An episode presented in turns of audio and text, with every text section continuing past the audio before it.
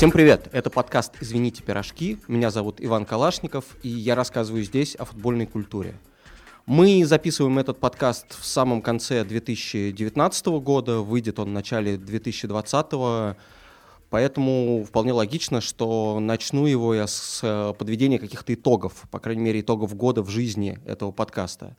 За год вышло 18 эпизодов, которые послушали больше 200 тысяч раз, и что меня особенно поражает, в 109 странах. Поэтому если кто-то из вас сможет мне рассказать, при каких обстоятельствах вы послушали этот подкаст в Албании, Омане или на Сейшельских островах, я буду дико признателен, потому что лично мне это просто взрывает мозг. Кроме того, «Извините, пирожки» вошел в число 12 лучших российских подкастов по версии Apple. Это прям очень круто. И особенно учитывая то, что другие темы лучших подкастов — это дети, бизнес, э, секс, книги, кино, ну, то есть такие общечеловеческие темы, и видеть футбол в этом же ряду лично мне очень приятно, потому что я вот всегда топлю за то, чтобы футбол тоже был частью какой-то массовой культуры. Это все очень приятно, но еще приятнее то, что я регулярно получаю какой-то фидбэк по подкасту. Вот, например, в прошлом выпуске попросил э, писать э, отзывы, и тут же появилось три очень крутых подробных отзыва. Это было невероятно здорово. Пожалуйста, продолжайте ставить оценки в Apple подкасте, на Spotify, CastBox и во всех остальных сервисах, где вы слушаете подкасты. Это помогает тому, чтобы о подкасте узнала больше людей. Ну и смело пишите мне в Твиттер и Телеграм, ссылки на него будут в описании подкаста. Всегда рад услышать абсолютно любой отзыв. В общем, сегодня у нас, с одной стороны, локальная новогодняя, но в то же время, возможно, самая глобальная тема в истории подкаста — это футбол и алкоголь. Эта тема довольно запутанная, потому что, с одной стороны, профессиональный спорт и алкогольные напитки, по-моему, не очень хорошо совместимы, а с другой стороны, футбольную культуру многих стран невозможно представить без истории про то, как игроки пьют, и, а тренеры ходят на рыбалку. В общем, разобраться во всем этом мне поможет Саша Поливанов, медиадиректор sports.ru, один из ведущих подкаста «Деньги пришли» и кандидат филологических наук. Саша, привет. Привет. Очень э, рад тому, что ты меня пригласил. Объясни, каким образом ты стал кандидатом филологических наук и как это связано с сегодняшней темой подкаста. Ну, каким образом я стал кандидатом, это довольно как раз простая история. Я просто взял написал диссертацию. А вот э, тема моей диссертации действительно немножко связана с э, темой выпуска э, «Извините, пирожки», а именно э, диссертация была посвящена творчеству э, Ерофеева, э, Венедикта, Довлатова и Лимонова. Как следует, в общем, из их творчества, э, значит, э, довольно много я там э, писал про алкоголь, ну и плюс, э, как э, любой исследователь их творчества, я э, значит, опытным путем как-то проверял э, тему своей диссертации, поэтому что-то про алкоголь знаю. И э, люблю, во всяком случае, о нем размышлять. Я так понимаю, что футбол тоже где-то рядом был э, с твоими полевыми исследованиями, так сказать. Э, да, футбол был где-то рядом, да. Но футбол всегда рядом. Это такая часть жизни, которая, которая всегда где-то неподалеку. Отлично. Собственно, этот подкаст сделан исключительно для того, чтобы пропагандировать э, наличие футбола в жизни, прям практически постоянное.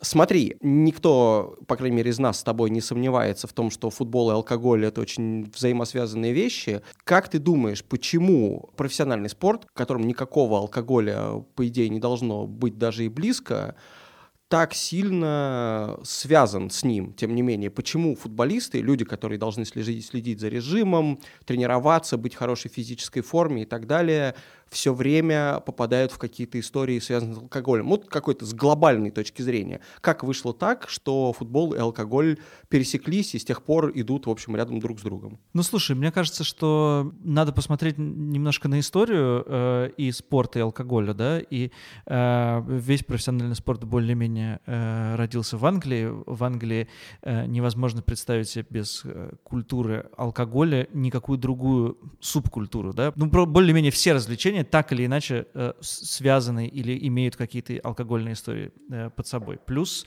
я думаю, что э, и то, и другое, и большой спорт, и, и даже не большой спорт, а просто спорт, и спорт, и алкоголь — это два таких базовых развлечения человечества, ну или христианской культуры, основных хобби, у которых есть у человека. Либо он смотрит футбол, и занимается им, либо выпивает, либо делает, что чаще всего, и то, и другое. Я бы еще тут добавил, что футбол, по крайней мере, английский, и вот в том виде, в котором он появился, это игра ну, рабочего класса. Понятно, что алкоголь тоже входит в число главных, как ты правильно сказал, развлечений. И, условно говоря, многие э, из первых энтузиастов футбола, которые придумали его, организовывали первые команды при фабриках, они в том числе хотели, чтобы у людей, которые заканчивали свою смену в шахтах или где-то еще, и потом обычно шли напрямую в паб, у них, возможно, э, был какой-то другой вариант занять себя и, например, поиграть в футбол, а потом уже идти в паб. То есть это не противопоставлялось, но то, что должна быть какая-то разумная пропорция, в которых ты можешь совмещать футбол и алкоголь, э, так было задумано с самого начала. Когда ты сказал про рабочий класс, то я вспомнил историю из Гетеборга, э, шведского города Гетеборга, э, в котором я чуть учился. В 20-е 30-е годы это был очень рабочий город, значит, металлургов. И правительство города было сильно озабочено тем, как раз, что люди не выходят на улицу, а просто идут домой и, значит, там выпивают. И они придумали такую схему, чтобы люди хоть как-то, значит, развлекались, что по пятницам в барах еда бесплатная, а напитки за двойную цену. И эта традиция жива до сих пор, и в нескольких местах в Гетеборге э, есть такие, такие места, где очень вкусно кормят и совершенно бесплатно. В смысле, это, это идет оттуда же, да? Алкоголь — это развлечение, это способ социализации, это какая-то штука, в которой ты можешь отвлечься, э, отвлечься от работы точно так же, как и футбол. Хотел как раз рассказать историю, э, которая показывает, что полностью разделить футбол и алкоголь, вот тогда, с самого начала, когда придуманы были первые правила, первые клубы, организации, не получилось, и вот почему. Э, клуб, который э, был предшественником нынешнего Вестхэма, он назывался Thames Ironworks, то есть молотобойцы с Темзы. Создателем этого клуба был человек, который принципиально не пил, не курил и вообще как раз-таки хотел объединить самых э, лучших, примерных и вообще таких комсомольцев до появления комсомола футбольную команду, и чтобы она представляла, ну, не только хорошо играла в футбол, но еще была такой оппозицией всем остальным людям, которые могли пинту выпить там, в перерыве матча, наверное. В общем, в составе вот этого прото-Вестхэма было 11 человек, которые не пили и не курили, что, в принципе, для середины 19 века в Англии довольно существенное событие. Короче, эта команда проигрывала абсолютно всем, и довольно быстро стало понятно, что пул селекционный из э, не пьющих, не курящих игроков — это идея, обреченная просто на поражение, и, в общем, в итоге все это превратилось в нормальный пролетарский футбольный клуб. Кроме того, как только стало понятно, что футбол — это, в общем, довольно перспективная история, перспективное развлечение, шоу, что в этом участвовать будет довольно много людей, и еще больше людей готовы на это смотреть, готовы за это платить деньги. В общем, футбол, когда начал превращаться в бизнес, стало ясно, что этому начинанию нужна какая-то поддержка. И одними из первых крупных спонсоров футбола, в принципе, были пивоварни. Почти все первые английские профессиональные клубы находились либо на северо-западе страны, либо в Мидлендс. Короче говоря, далеко от Лондона. Это Бенджамин Робертс, британский журналист, автор книги «Bottled – English Football's Boozy Story» о взаимоотношениях футбола и алкоголя. Они создавались при социальных учреждениях вроде рабочих клубов или церквей, и денег там особо не было. Но со временем люди поняли, что футбол довольно популярное зрелище, на котором можно неплохо заработать. А для этого нужно как минимум платить футболистам за игру и оплачивать транспортные расходы команды. И первыми на это отреагировали пивоварни. Не стоит забывать, что 150 лет назад в Британии было значительно больше пабов, чем сейчас. Есть исследования 19 века, в которых написано, где бы вы ни жили, до ближайшего паба всегда было не более пяти минут пешком. Кроме того, в пивном бизнесе была очень высокая конкуренция. Почти в каждом районе была своя локальная пивоварня, а не два-три крупных концерна на один регион, как в наши дни. Поэтому они начали рекламироваться с помощью футбола.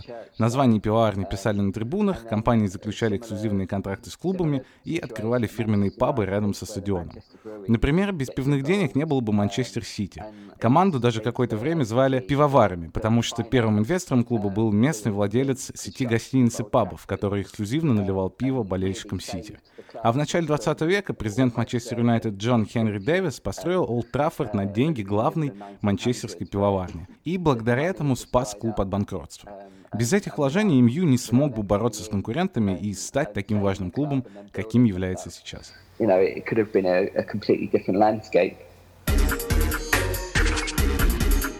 Часто говорят о том, что алкоголь проникает в футбол из-за так называемой питейной культуры, то есть drinking culture. Это какая-то совокупность привычек, обычаев повседневных, которые, в общем, людей как-то даже не то, что подталкивает к тому, чтобы пить, но, по крайней мере, футболисты, даже когда они становятся профессиональными футболистами, заключают первые контракты, они, в принципе, ничего плохого в этом не видят. И, например, именно британская питейная культура, подразумевает, что, в общем, когда ты идешь пить, ты пьешь серьезно. Например, если ты отправляешься в паб, может быть, два-три раза в неделю, э, нет смысла там взять одну-две кружки пива и уйти домой. Нет, нужно выпить 6, 7 и так далее. То есть идея в том, что ты потребляешь алкоголь не умеренно, а, в общем, очень мощно. И обычно это заканчивается какими-то, в общем, веселыми историями. В то время как, например, среди земноморской культуры у них принято, возможно, выпивать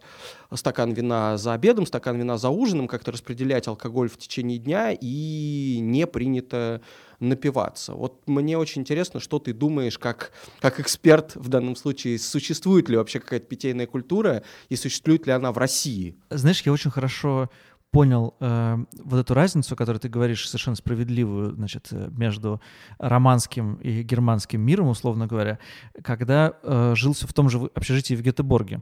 В общежитии, значит, все делились на два лагеря. Э, первый лагерь был э, романский, и они подходили, например, ко мне и говорили, слушай, какие вот эти немцы, шведы, алкоголики? Они, значит, в... Э, не пьют в понедельник, вторник, среду, четверг, а в пятницу и в субботу напиваются э, как э, э, матросы. Это просто ужасно, они алкоголики. А, значит, немцы и шведы подходили ко мне и говорили, слушай, эти вот испанцы настоящие алкоголики, они пьют и в понедельник, и во вторник, и в среду, и в четверг, и в пятницу, и в субботу, и в воскресенье. Это прям важный культурный код, важное различие, да, и вот э, э, несколько человек из э, славянских стран пользовались э, этим, и э, понедельник, вторник, среду и четверг выпивали с романцами, а с, в пятницу и субботу с немцами. Идеально, идеально. Что это говорит о славянской питейной культуре? Ну, что она, так сказать, впитывает в себя э, все культуры. На, сам, на самом деле, эта культура выпивания вместе с футбольным матчем, который, как правило, проходит в выходные, значит, в алкогольные дни в Англии, Германии и э, скандинавских странах, как бы и есть культура выпивания, да, и почему такого, э, ничего похожего нет в романских странах, потому что для них алкоголь не является э, маркированным признаком отдыха или вообще маркером чего-либо, да, ведь а, это то же самое, что оливковое масло, пицца, э, помидоры, томатная паста э, и стакан вина. Не нужно подчеркивать выходной день тем, что ты, что ты выпиваешь, да, это, это ничего особенного в этом нет. Тебе не кажется при этом, что в России, вернее так, в Советском Союзе было некоторое негласное одобрение того факта, что если ты профессиональный спортсмен и круто играешь, например, в тот же футбол, но параллельно еще и пьешь,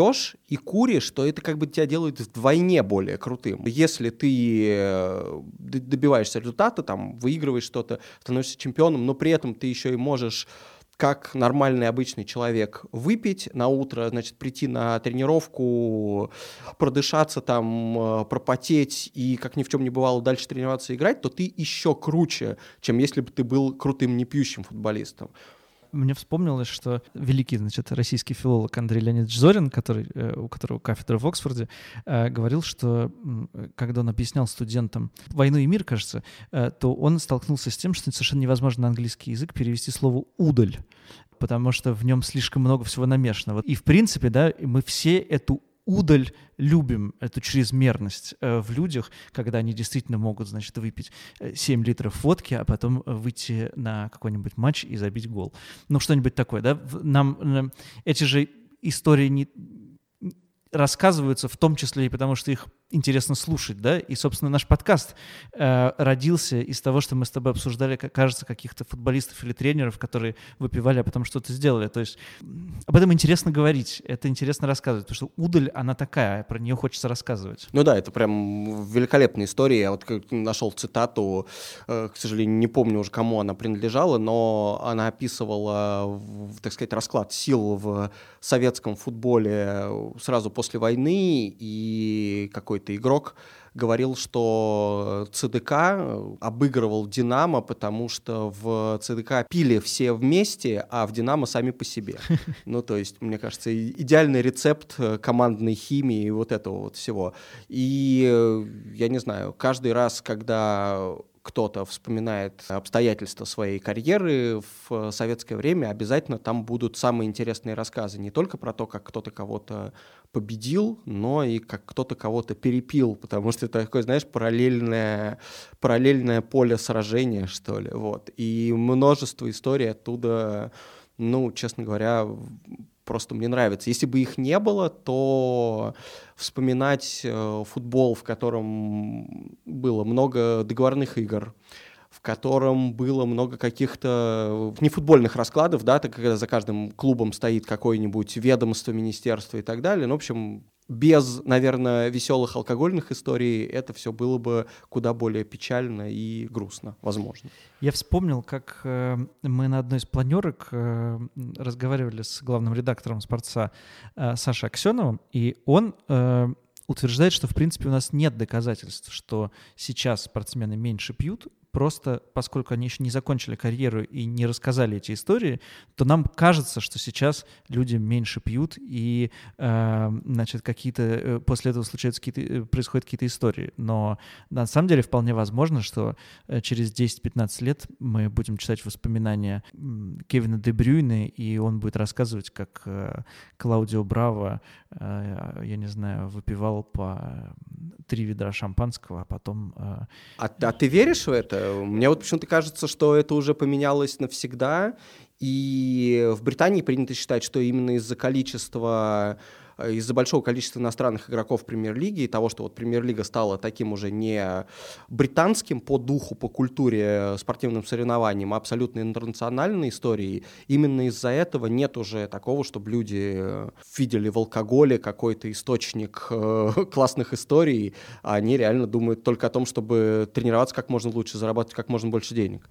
Ну смотри, с одной стороны, безусловно, футбол стал таким быстрым и энергозатратным, что, видимо, все-таки так относиться к своему здоровью, как относился какой-нибудь Василий Баранов в 90-е годы, уже просто невозможно, ты не будешь тянуть этот уровень.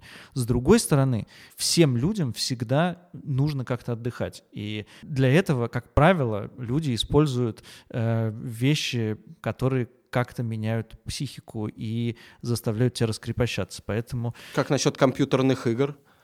Не то, что они победили алкоголь в этом смысле. Компьютерные игры, которые победили алкоголь, это интересная, э, э, это интересная мысль. И э, если это правда так оказалось, то э, я думаю, что вот все люди, которые говорят, что молодежь слишком много играет в компьютерные игры, в конце концов будет побеждена. Просто мне кажется, что вот я легко себе могу представить, э, вот кто сейчас из молодых звезд, э, Усман Дембеле, он реально злоупотребляет компьютерными играми в Барселоне. И, но вот при этом, честно говоря, я просто не могу себе даже представить, как он э, мог бы оказаться с, не знаю, вместо этого мог бы выпить 5 пинт пива и проспать тренировку. А вот как он может играть всю ночь э, в доту и проспать тренировку, очень хорошо себе представляю. Кажется, у него здесь уже все прямо поменялось именно на культурном уровне тоже. Ну, все-таки для здоровья, наверное, играть в доту ночь — это будет полезнее, чем всю ночь э, сидеть в пабе. Ну да, менее вредно, по крайней мере. Нет, тут, тут еще есть проблема в том, что он не может буквально пойти в паб и выпить там, потому что это будет сразу известно всему миру. Все, мир так устроен, что э, э, ни один игрок Барселоны не может чувствовать себя в безопасности в любой точке мира. В алкогольной безопасности, так скажем, э, в интимной безопасности. Да, и поэтому, а все-таки дома это уже как бы своя история. Ну да, возможно. Слушай, есть нация, культура, которая, возможно, успешнее других по крайней мере, по мнению ее представителей, сопротивляется вот этому новому веку и продолжает пить. Это Ирландия. И мне довелось пообщаться с Дионом Фаннингом, это журналист, ведущий радиошоу Ireland Unfiltered, Э, у которой, кстати, в спонсорах Карлсберг, и, в общем, который, тема которой полностью намекает на, на то, что ирландский футбол и алкоголь, в общем, э, еще долгое время будут неразлучны. И он немножко рассказал о ирландской питейной культуре и футболе. When you talk about drinking culture in Ireland or in Britain, I guess you're probably just talking about culture. Выражение «питейная культура» в Ирландии или Британии на самом деле значит просто «культура». Нет смысла особо подчеркивать, что люди проводят свободное время с алкоголем. Это подразумевается по умолчанию. Еще со времен промышленной революции поход в паб был главным и порой единственным доступным развлечением. И с тех пор мало что изменилось. Возможно, сейчас ситуация немного поменялась, потому что новые технологии позволяют нам знакомиться в интернете и отлично проводить время с телефоном. Но в целом схема прежняя. Наступает вечер пятницы, ты идешь в паб, напиваешься, на следующий день у тебя похмелье, потом ты приходишь в себя и снова отправляешься в паб. Это до сих пор самый распространенный и социально одобряемый способ социализации. И логично, что даже профессиональные футболисты привыкли вести себя точно так же. Я бы даже сказал, что ирландские и британские игроки долгое время не могли понять, что привычка выпивать в принципе может хоть как-то поставить под сомнение их профессионализм. Они считали, что оценивать их нужно исключительно потому, что они показывали на поле, а все остальное не имеет к этому отношения. Тем более такое абсолютно естественное развлечение, как поход в паб. Это же было самым привычным способом отвлечься от футбола, разгрузить голову. В каком-то смысле большинство футболистов считало, что алкоголь помогает лучше справляться с жизнью профессионального спортсмена. А тренеры думали, что лучший способ встряхнуть команду, поднять ее моральный дух — это привести игроков в паб и проследить, чтобы они там как следует напились.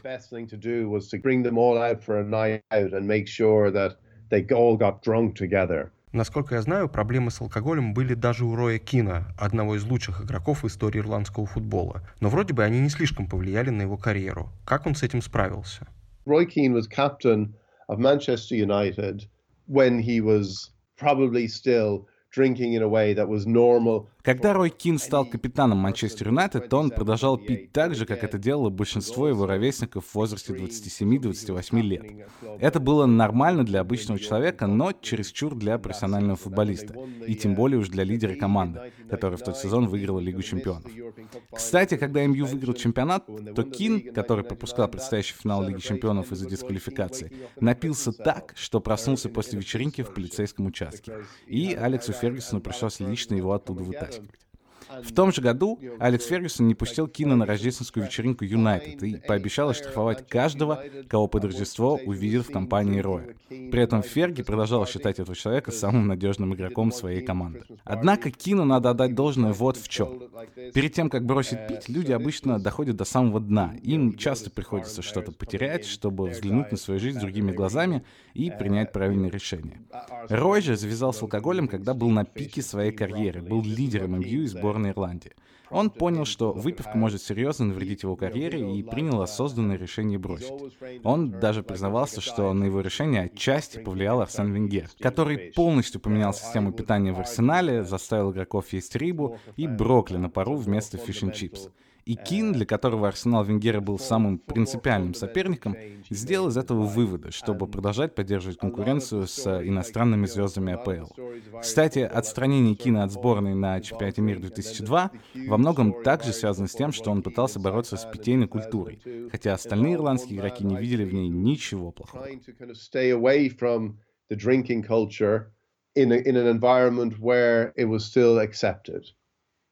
Английские болельщики на выезде – это катастрофа. Они пьют так, что теряют человеческий облик. У ирландских фанатов есть такая же проблема? there is a difference, like there's a difference between England fans when they go abroad and Irish fans when they go abroad. Is Ирландские болельщики считают, что их поведение довольно сильно отличается от поведения англичан. Англичане на выезде напиваются как свиньи, громят пабы, бросают велосипеды в каналы, а людей в фонтаны. Единственное сходство с ирландцами в том, что мы тоже пьем, но с нами всегда весело. Я помню, как на Евро 2012, где сборная Ирландии проиграла все три матча, все восхищались ирландскими болельщиками. Они все в зеленом, постоянно поют и веселятся, несмотря ни на что. Конечно, при этом а, все это веселье подогрето алкоголем, но ирландцам как-то удается не переходить ту грань, за которой начинается агрессия. При этом надо понимать, что у таких извлечений все равно будут какие-то негативные последствия. Например, одним из таких пьяных болельщиков в Польше внезапно оказался Джон Дилейни, на секундочку, действующий глава Ирландской Федерации футбола. Он бухал вместе с фанатами на городской площади, его носили на руках, он потерял ботинки и в таком виде попал на видео, которое было по всему Твиттеру. А на утро он оправдывался тем, что очень устал от тяжелой работы, и единственным известным способом снять стресс было пойти и напиться. За следующие несколько лет Дилейни поставил федерацию на грань банкротства и практически развалил ирландский футбол. Но никто так и не сказал ему в лицо, что алкоголь мог быть одной из причин его провала. Так что ирландское общество и ирландская культура очень неохотно меняют свое отношение к алкоголю. Да и с чего бы ей это делать?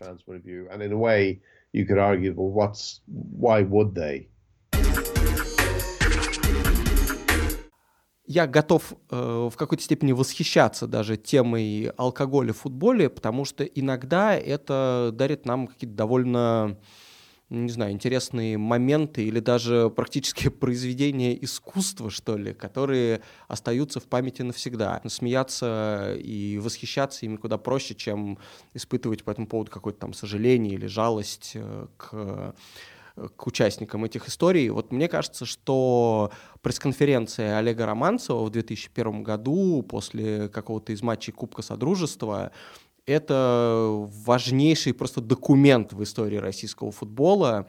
Если кто не помнит, Олег Романцев выпил, да, пришел на эту пресс-конференцию довольно веселым и а этого никто особо не ожидал, потому что... Прости, да. мне кажется, он как раз он, он как раз был довольно грустный, мне кажется, вот, э, и склонный к философству. А, отлично. Вот мне как раз, во-первых, он шутил, и мне это очень нравится в этой пресс-конференции, а во-вторых, э, он же тогда был, скажем так, его карьера была уже после пика, да, и мне кажется, в этот момент он э, к журналистам стал намного хуже относиться, и, в принципе, рассчитывать на какой-то нормальный нормальный, интересный и неформальный разговор с ним в то время уже было нельзя. И поэтому из-за того, что он на этой пресс-конференции шутил, веселился, вот мне запомнилось это как такой, знаешь, такой, в общем, романцев, каким он должен быть. Вот бегает этот, э, как его, справа бегает у Реала-то. Да, да, Роберто Карлос. А Грановский его перебегает. Вот и все. Я могу перекрыть Роберто Карлоса э, Грановским. И, кстати, это находка. Я считаю, что Грановский перебегает Роберта Кауса, и тот никуда не появится в нашей зоне. Сам он объясняет, кстати, это так. В своей биографии он э, рассказал, что он не спал два дня перед тем матчем, и на него навалились какие-то футбольные проблемы, о которых он не упоминал на пресс-конференции, но, видимо, они были. И после игры решил, что будет отдыхать, что он не пойдет на пресс-конференцию, что он заплатит штраф, и поэтому решил, что может позволить себе цитирую дословно, как делают в народе выключить голову. Очень нравится мне, как он здесь себе э, к коллективному опыту, так сказать, э, сделал отсылку, что, мол, народ научил, в общем, как, как нужно делать. И потом его якобы перехватили по пути из Олимпийского и заставили э, прийти на пресс-конференцию, где он 20 минут очень-очень бодро рассказывал о делах в «Спартаке» и породил немыслимое количество мемов, которые до сих пор остаются в какой-то тоже коллективной памяти, а, мне кажется, у всех э, русскоговорящих болельщиков. Что ты помнишь об этом? Видел ли ты эту пресс-конференцию в реальном времени? И, в общем, как она у тебя вообще в голове сейчас существует? Нет, ты знаешь, я ее не видел э, ни в прямом эфире, ни, в, э, ни, ни, не читал газет после этого, ни, ничего такого, и она дошла до меня спустя долгие годы. Э, я как бы ничего про это не знал каким-то образом, и потом по обрывкам разговоров людей, по ухмылкам, ах, та самая пресс-конференция Романцева, то я значит, вынужден был как-то узнать, что же там произошло. А пока ты говорил, мне вспомнилось э, и как-то зарифмовалось то, что все-таки это какая-то конечно, супер приметы времени, и это уже, конечно, не ельцинские времена, но почти еще ельцинские, по ощущению, это, конечно, 90-е. И у нас, значит, президент, который, с которым тоже случаются иногда такого рода истории, что он выключает голову, и главный э, тренер главной команды страны, значит, тоже иногда выключает голову, и ощущение, что все могут позволить себе немножко отключить голову. Такое было время. Ты только что включил, э, ну сейчас популярные споры о том, когда заканчивается десятилетие, да? Да, да, да. Вот и мы только что с тобой и первый год включили, в общем, в уходящее десятилетие. Но это правильно, абсолютно это так и было. Э, по духу это был какой-то такой ельцинский поступок. Кстати, я читал отчеты э, в каких-то газетах вот тогда по горячим следам эти пресс-конференции, и люди первым делом тоже говорили, что а что, если Борис Николаевич дирижировал оркестром, то что... Э, а, значит, то есть это буквально там, там был... Это, конечно, значит, был, конечно. Был, был, да, да, да, да, ты, ты все да. правильно... Потрясающе. Есть, да, да, тогда это ощущалось точно так же, что поступок главного футбольного человека страны, в общем, вполне себе ложился в какой-то в образ поведение там бывшего, бывшего президента страны. Мы, знаешь, э, с тобой крутимся вокруг одной нехитрой мысли, но кажется, все, что мы пока говорим, оно такое футболисты, тренеры и все люди, которые играют в футбол, точно такие же люди, как и все остальные. И если каждый из нас может себе позволить иногда выключить голову, то, в принципе, мы готовы со снисхождением э, отнестись и к тому, что Романцев или какой-то футболист или Пол Гаскоин тоже э, выключат голову. Мне, мне очень нравится этот эфемизм, и я теперь буду его, мне кажется, везде использовать. Использовать э, и выключать голову тоже иногда, да? Ну, раз ты можешь расщи- рассчитывать на, на понимание со стороны как минимум слушателей этого подкаста, то я думаю, что можешь позволить тоже. Да-да, это сила, сила слова, сила слова, да. Но смотри, я знаю, что ты э, любишь, скажем так, помещать российскую действительность мировой контекст и не говорить, что там Россия такая особенная, у нее свой путь. Но все равно я спрашиваю, тебе не кажется все-таки, что в других культурах, ну, в футбольных культурах, такого принятия и такого восхищения этой прекрасной пресс-конференции могло бы и не быть? Что, возможно, в России как-то к этому отнеслись по-особенному, потому что, ну, это же прямо как э, главный тренер э, «Спартака» и сборной России пришел к тебе на кухню, и у тебя вот все это рассказал про то, как э, Грановский перебегает Роберта Карлоса, а Мукунку хороший. Знаешь, э, Мукунку хороший. Я не спорю, он Мукунку прекрасный. Да, тут надо, наверное, вспомнить наш подкаст «Не свадьба Мукунку». Я думаю, что отчасти название подкаста было вдохновлено даже не самим Мукунку, а именно этой пресс-конференции. Сто процентов, да. Если что, это подкаст про «Спартак» и «Зенит», про два самых популярных клуба страны, по крайней мере, сейчас. Тогда-то это было не так, я думаю.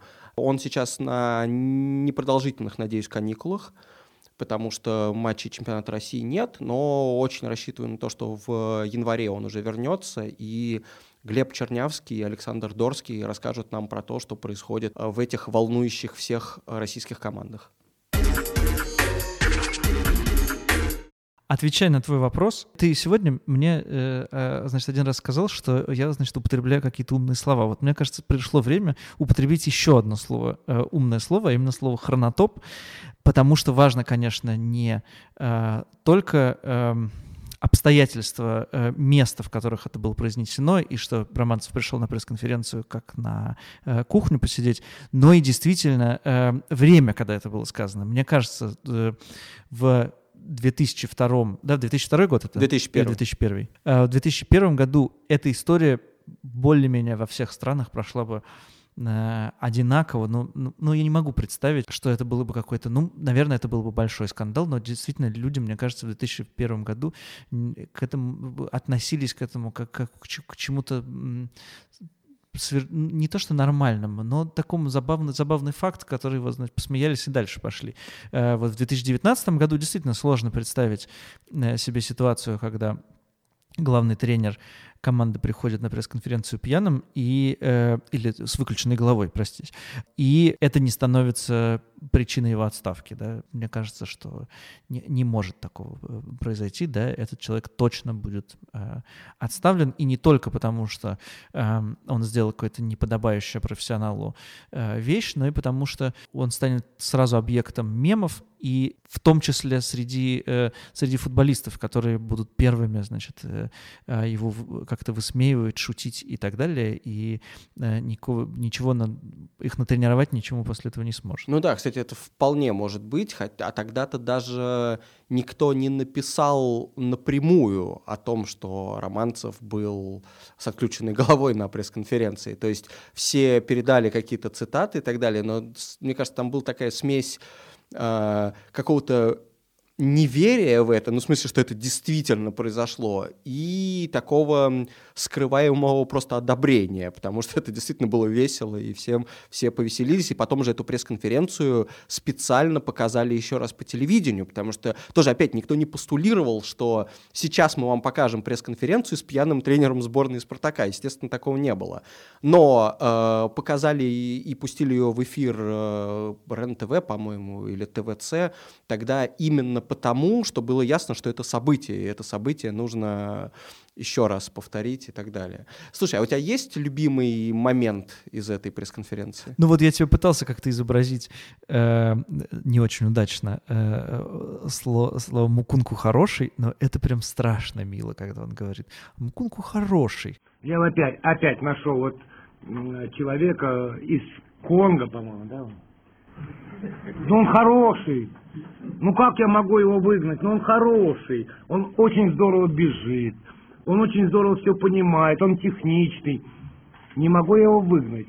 Я хочу, чтобы такие игроки были в России. И на эту тему мы работаем все вместе в «Спартаке». Знаешь еще, что вот я подумал? Что мне очень часто бывает в таких ситуациях неловко за человека, который э, у микрофона, и что он... Ну, мне как-то не хочется там, на него смотреть, потому что он прямо себя хоронит на, на глазах. А Романцев, вот ты прав совершенно, открылся с какой-то ну, человеческой, что ли, стороны. Как-то это его... За него не стыдно, несмотря на то, что он, да, понятно, в каком виде, но не стыдно, а есть ощущение, наоборот, какой-то милоты. Может быть, это из 2019 года так кажется, но, но, но, но мне не стыдно за него. А мой любимый момент, когда он рассказывал про базу, которую в итоге так и не построили, по-моему, где-то под Одинцово, что ли, должна была быть спартаковская база, и, по-моему, из-за того, что Первак, или кто тогда был э, гендиректором «Спартака», уволился, и, в общем, база не, не появилась. «Спартак» остался в Тарасовке, а Романцев говорит, да все, уже практически все готово, скоро будем там тренироваться, будет прекрасно. База 22 века он назвал ее, и сказал, что там, вот прекрасная цитата, он сказал, что там будет озеро, куда можно пойти любому корреспонденту. То есть он обратился напрямую к людям, которые сидели перед ним, чтобы объяснить, насколько это хорошо, и им дадут удочку, и там можно порыбачить. И вот тут я просто просто растаял, потому что вот это ты еще знаешь, это метафора рыбалки, которая и Романцева сопровождала, и вообще всех э, советских и э, российских и русскоговорящих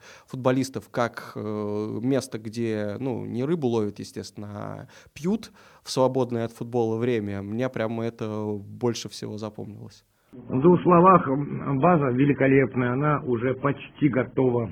Там э, база не 21 22 века. Там озеро в середине, где можно пойти любому корреспонденту, вам дадут удочку, вы поймаете. А сестра в том числе после этой пресс-конференции, конечно, совершенно по-другому, в другой контекст ставят историю с, э, известную историю с Василием Барановым и засорившейся э, ванной э, на, в каком-то месте, где они тренировались, э, когда Василий Баранов до тренировки положил охлаждаться пиво и включил холодную воду. И с этикеток пивных отошла, отошла вот эта бумага и засорила сток, После чего э, образовался потоп, а поскольку они, значит, сколько там, полтора часа тренировались, то э, подтопило, значит, нижние этажи, и это был какой-то большой скандал, но Романцев не оштрафовал Василия Баранова тогда. И мне кажется, что он подумал точно так же, что с кем не бывает. Это такая...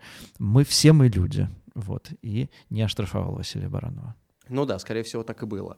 Смотри, нам пора переходить к более назидательной части нашего подкаста, когда мы будем рассказывать о том, как все-таки алкоголь не был совместим с футболом, как он, возможно, кого-то довел до, не знаю, полной нереализации таланта, в общем, сыграл какую-то не самую э, приятную роль в жизни футболистов и что они делали дальше.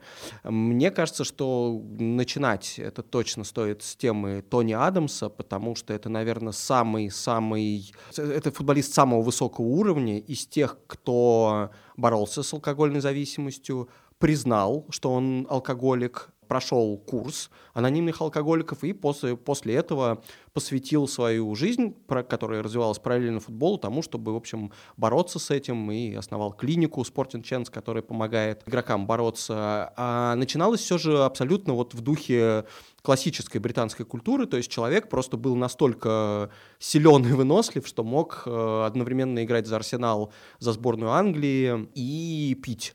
И вот самая, мне кажется, немыслимая штука, которая была в его жизни, это так называемый The Tuesday Club, вторничный клуб, когда английские команды выкинули из Еврокубков в конце 80-х, начале 90-х, после трагедии на Эйзеле, э, английские клубы были лишены Еврокубков на 5 лет, и, соответственно, в среду они не играли, они играли только по, по выходным среда был выходным днем, не было ни тренировки, ничего, поэтому футболисты разных команд, не только Арсенал, обычно в, во вторник вечером шли в паб и пили там так, что просто не могли стоять на ногах. Ну, в общем, как, как принято пить в британской культуре, пока все не кончается. Пиво, понятно, что деньги у них как бы не кончались, плюс... Ну, силы, наверное, иногда кончались. Вот, возможно, возможно. И смысл был в том, что потом они всю среду где-то там лежали, отсыпались и так далее, а в четверг возвращались к тренировочному процессу. И этот вторничный клуб, традиция выпивания по вторникам, она распространилась и прижилась после того, как э, английские клубы вернулись в Еврокубки, и, в общем, для многих игроков Арсенала это стало, в общем, такой долгоиграющей проблемой. И если сам Тони Адамс, э, который, между прочим, еще и в 6, по-моему, или 7 недель провел в тюрьме, потому что он э, в пьяном ездил на машине и куда-то врезался.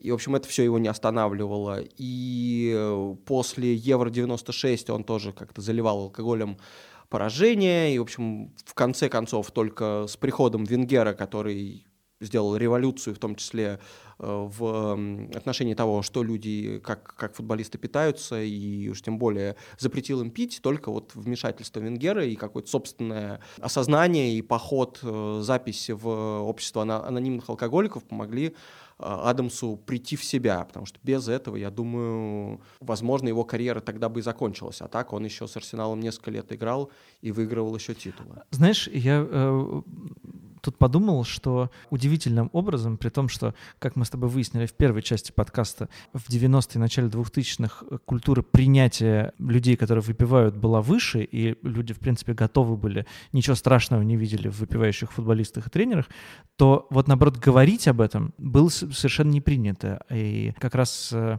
истории людей, которые нашли э, в себе силы публично признаться в проблеме и рассказать о ней, это примета как раз даже не 2000-х, а 2010-х скорее. И у меня здесь есть э, история не из футбола, а из хоккея, но она очень э, как бы заставила меня задуматься, и я ее очень хорошо запомнил. Это история действующего э, хоккейного вратаря Роберта Леннера, который в позапрошлом году, кажется, написал колонку в э, The Athletic, может быть, в прошлом году, про то, как он, чтобы справиться со стрессом э, хоккейной жизни, выпивал по, мог выпить до ящика пива в день, и э, у него развилась алкогольная зависимость появились панические атаки, э, биполярное расстройство, и одна паническая атака началась у него буквально во время матча, и его заменили между первым и вторым периодами, и после этого он, собственно, обратился за помощью к НХЛ, и НХЛ отправил его лечиться. Э, он вылечился, сменил команду и стал одним из лучших вратарей прошлого сезона в другой команде. И эта история такой вот, как он смог публично признаться в проблеме, вылечиться и еще, и еще потом стать лучшим, да, одним из лучших.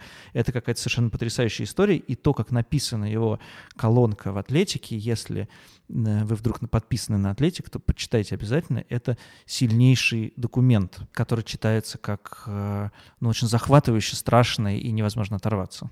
Ну да, и возвращаясь к Тони Адамсу, я абсолютно согласен с тем, что э, в какие-то годы, там, 90-е, еще об этом никто не говорил, а сами футболисты, которые понимали, что с ними что-то не так, им, э, скорее всего, нужно лечиться и вообще обращаться за какой-то помощью, они говорили, что у них, э, что они попадали в некоторый замкнутый круг, потому что когда они шли пить со своими друзьями, вернее, они просто шли, встречались со своими друзьями, а единственный формат разговора с друзьями был разговор за пинтой в пабе. И как бы жаловаться на то или говорить о том, что у тебя проблемы с алкоголем в тот момент, когда ты заказываешь очередную пинту, это было, ну, нелепо, да? даже они это понимали, поэтому они этого не делали.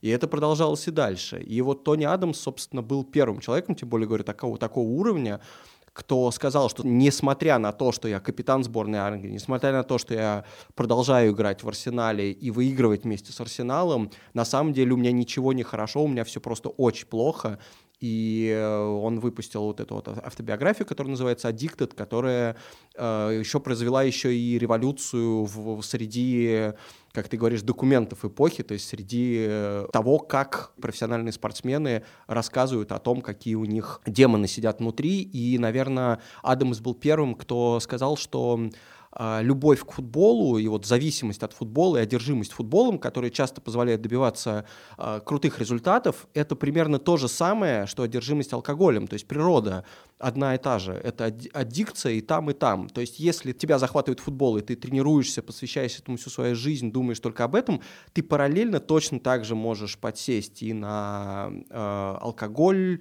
и на гемблинг, и на что-то еще. И, в общем, тут важно отделить одно от другого и сосредоточиться на том, что тебе действительно принесет пользу. Вот Пол Гаскоин э, высказывал те же самые мысли, но никогда не смог остановиться, и поэтому он, в общем, и добился намного меньшего, чем смог, и до сих пор эти проблемы разгребает. Поэтому в этом смысле все свидетельства, все документы, которые оставили такие игроки, которые прошли это и с хорошими для себя последствиями, или не, не реализовали свой потенциал, но нашли в себе мужество и силы и помощь со стороны других об этом рассказать.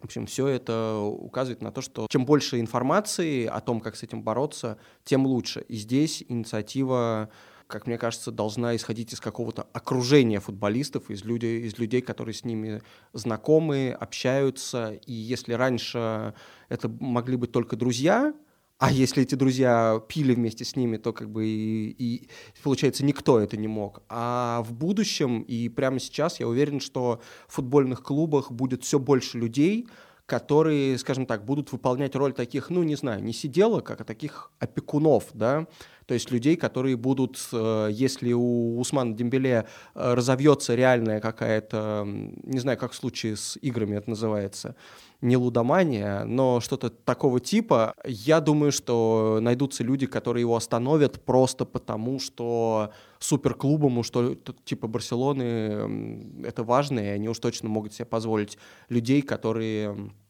позволяют как-то гладко проходить через адаптацию и через Э, вообще через устранение проблем, которые возникают у людей вне поля.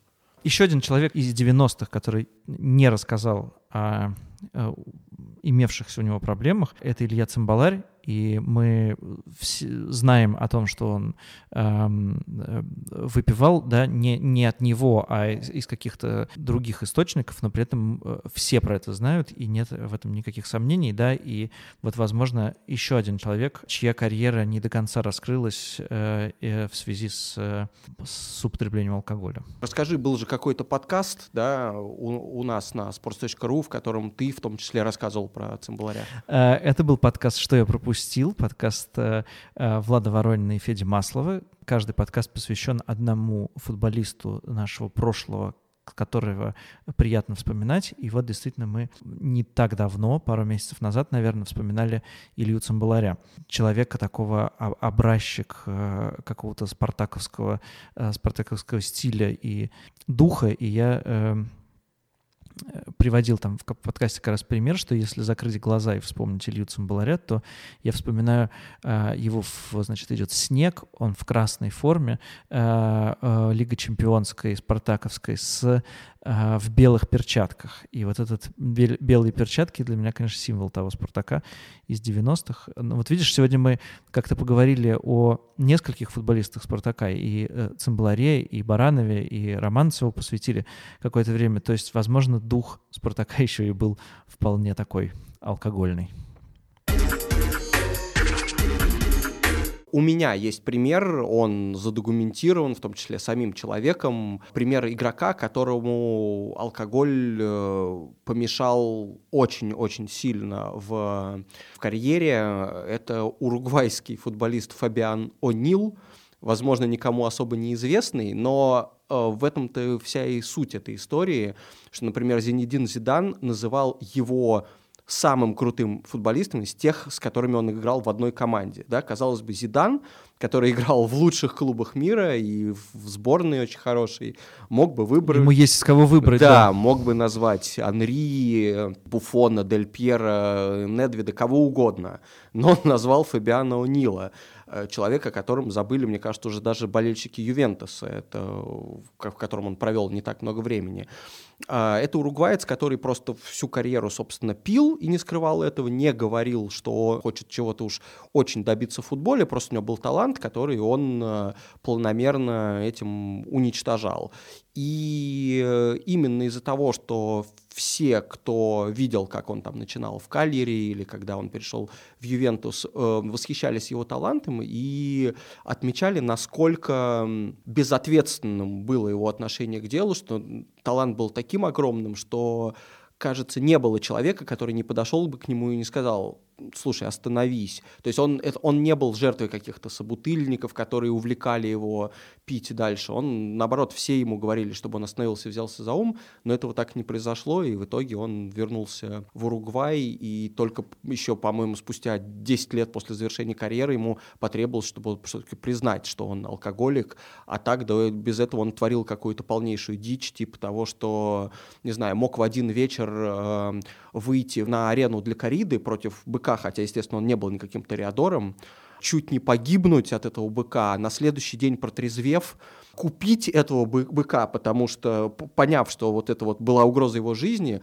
он его купил, зажарил с друзьями и съел. По-моему, это дичайшая просто история, которая только может быть и которая показывает, в общем, как людям нужно задумываться о том, что, что у них в жизни происходит, и решать эту проблему. Ну да, да, история совершенно потрясающая, ты прав.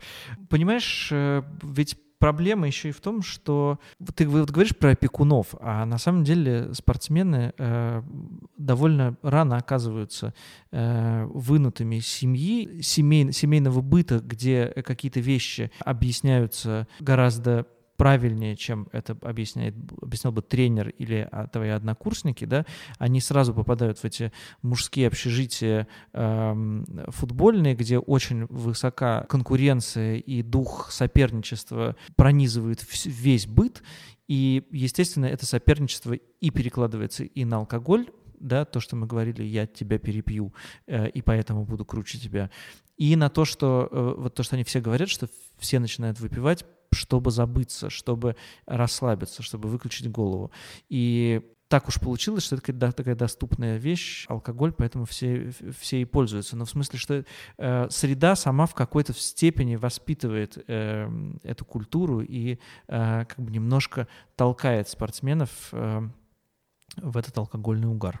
Ну да, возможно, но тут я не могу не отметить свою наверное, какую-то радость глобальную. И скажем так, я приветствую тот факт, что среда, в которой растут современные футболисты, уже абсолютно практически в любой стране, подталкивает их к тому, чтобы алкоголь в их жизни не появлялся никак. Потому что мне кажется, что ладно, что есть там компьютерные игры, которые можно всегда предпочесть алкоголю, и действительно современному футболисту просто намного сложнее сейчас прийти в паб и выпить там что-то, просто с точки зрения того, что на него моментально будут нацелены все телефоны, и видео с тем, как он заказывает себе пинту, будет абсолютно везде.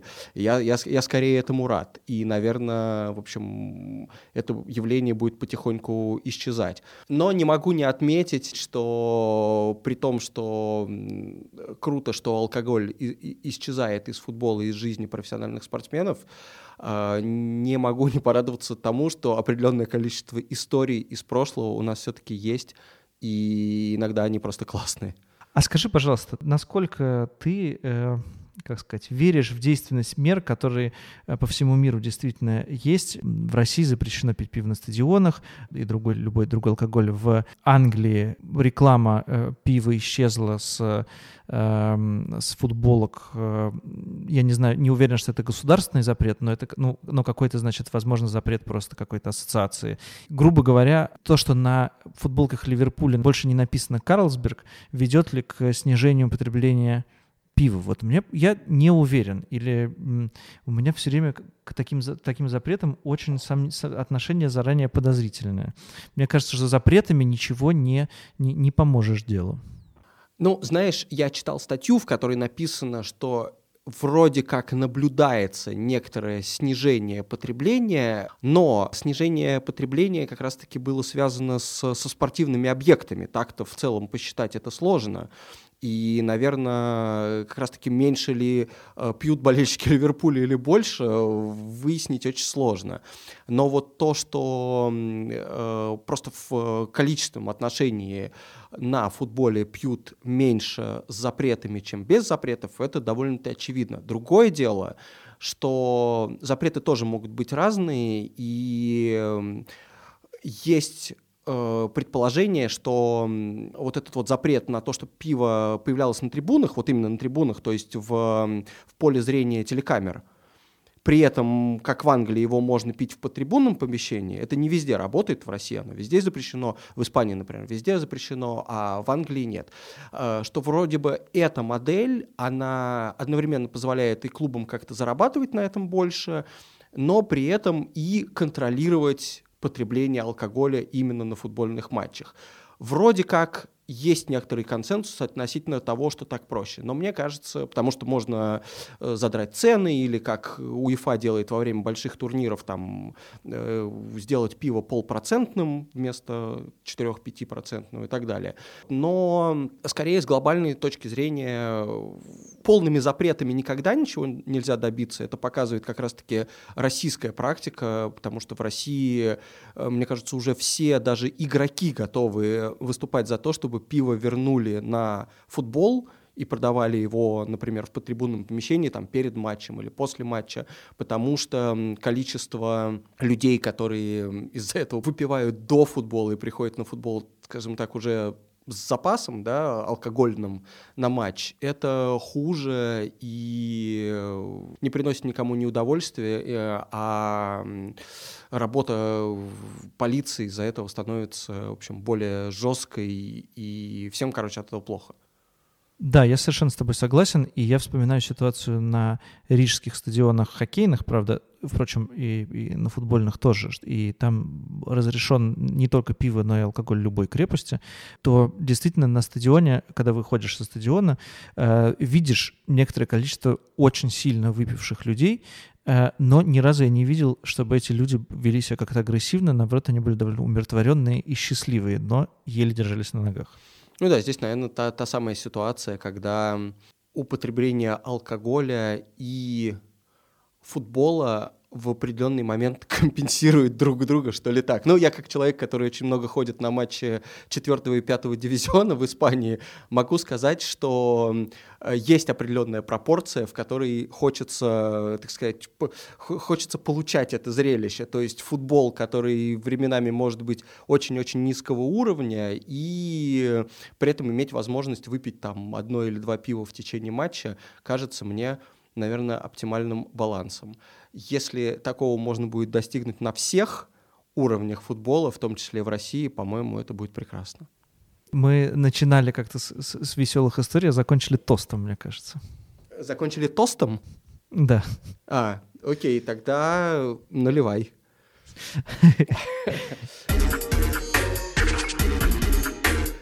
На этом мы желаем всем вам Нового года.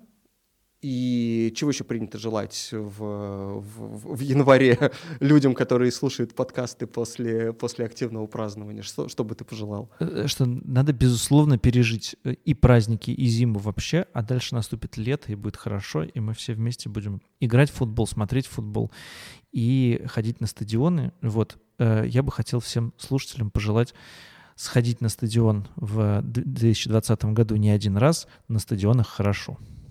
Это был подкаст «Извините, пирожки». Слушайте нас везде, где вы слушаете подкасты, в Apple подкастах, Google подкастах, Spotify, Кастбоксе, на YouTube и, конечно же, на сайте sports.ru.